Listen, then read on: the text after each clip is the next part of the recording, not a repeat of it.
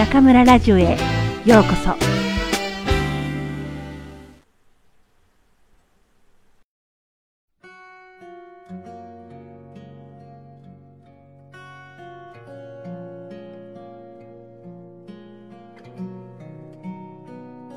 香りの紅葉。僕の記憶のキーワードは香りです。香りと出来事が結びついているのでしょう。ふとした時香りが何かを思い出すきっかけになったりします。匂いに敏感なたちなので、気分を整えるためにも香りを使っています。自分のバランスをとる道具が香りというわけです。アロマオイルは暮らしの必需品。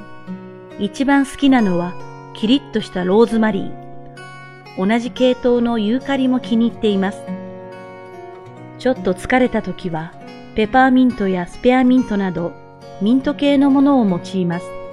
女性ならラベンダーやローズ、ネロリなど甘く華やかな香りを楽しむのもいいでしょう。アロマテラピーとはフランス語で方向療法。用途は多様でアロマオイルとして炊く。肌のメインテナンス。防虫、様々な効能があります。僕はディフューザーを使って部屋にくゆらせるだけでなく、飛行機の中ではアロマオイルを数滴垂らしたマスクをかけ、リラックスと乾燥対策、風邪などの予防にもしています。香りは暮らしのあらゆるシーンに存在します。花屋さんに足を踏み入れ、福井くたる香りに包まれた途端、気分がたちまち和らぐということがあるでしょう？部屋に小さな花を飾るだけでも心地よい場所になります。秋の木の葉の香り、炊きたてのご飯の香り、雨上がりの道の香り、暮らしに漂う様々な香りは人を豊かにしてくれるでしょう。いくら栄養価が高くても全く香りがない食べ物は美味しく感じられません。ハーブティーでもコーヒーでもアロマなしでは別のものになってしまいます。人生でも香りとなるものをおろそかにしてはなりません。生きる目的、仕事や夢、愛し、信じ、関わる相手といったものが人生の味や栄養であるならば、趣味や学びなどは暮らしの香りイコールアロマではないでしょうか。大切なものは目に見えないと星の王子様は言いましたが、香りもまた目に見えない宝物だと思います。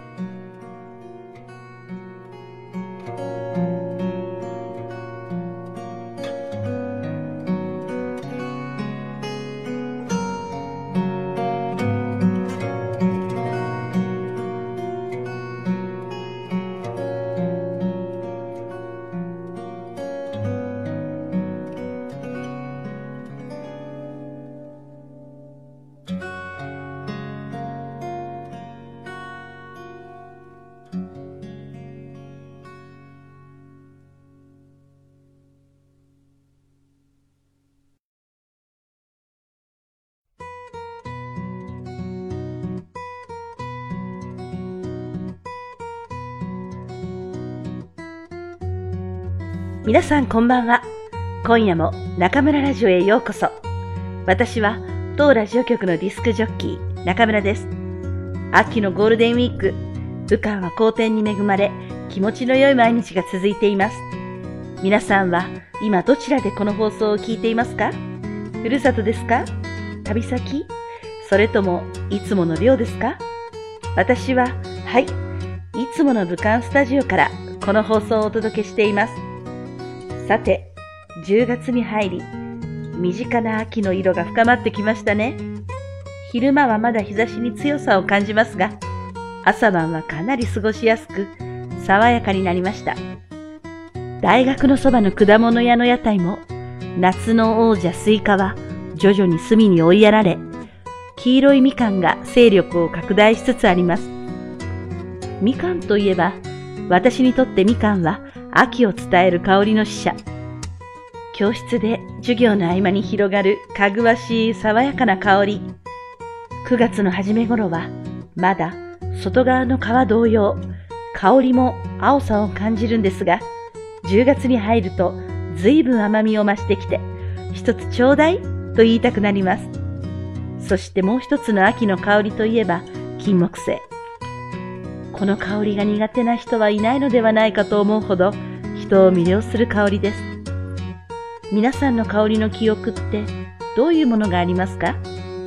幼稚園の時の遠足で歩いた森の土の香り、おばあちゃんの古い家にあった五右衛門風呂の薪を焚く香り、高校時代のテニスコートで嗅いだ草を刈る青臭い香りや、雨が降る前触れの空気の湿った香り、晩ご飯の前のいろいろな家から流れてくる美味しそうな香り、海外旅行で嗅いだ。日本では経験のないエキゾチックな香り、最近では四川旅行のお土産でもらった山椒の身の引き締まるようなすがすがしい香り。どこかで同じような香りを嗅ぐと、パーッと自然に脳裏に広がる敵な香りの思い出。私にも結構たくさんありますね。ぜひ皆さんの香りの記憶を教えてください。よくリスナーの皆さんからライチ FM でコメントをいただくのですが、私の携帯では中国語の文しか見られないんです。せっかく日本語で送っていただいても文字化けしてしまいます。コメントを送ってくださる方、お手数ですが、ウェイボーの中村アンダーバージョンツンまでお願いします。こちらにいただいたコメントには24時間以内にお返事いたします。日本語でいろいろおしゃべりしましょう。そうそう。気分転換をしたい時も香りは有効手段ですね。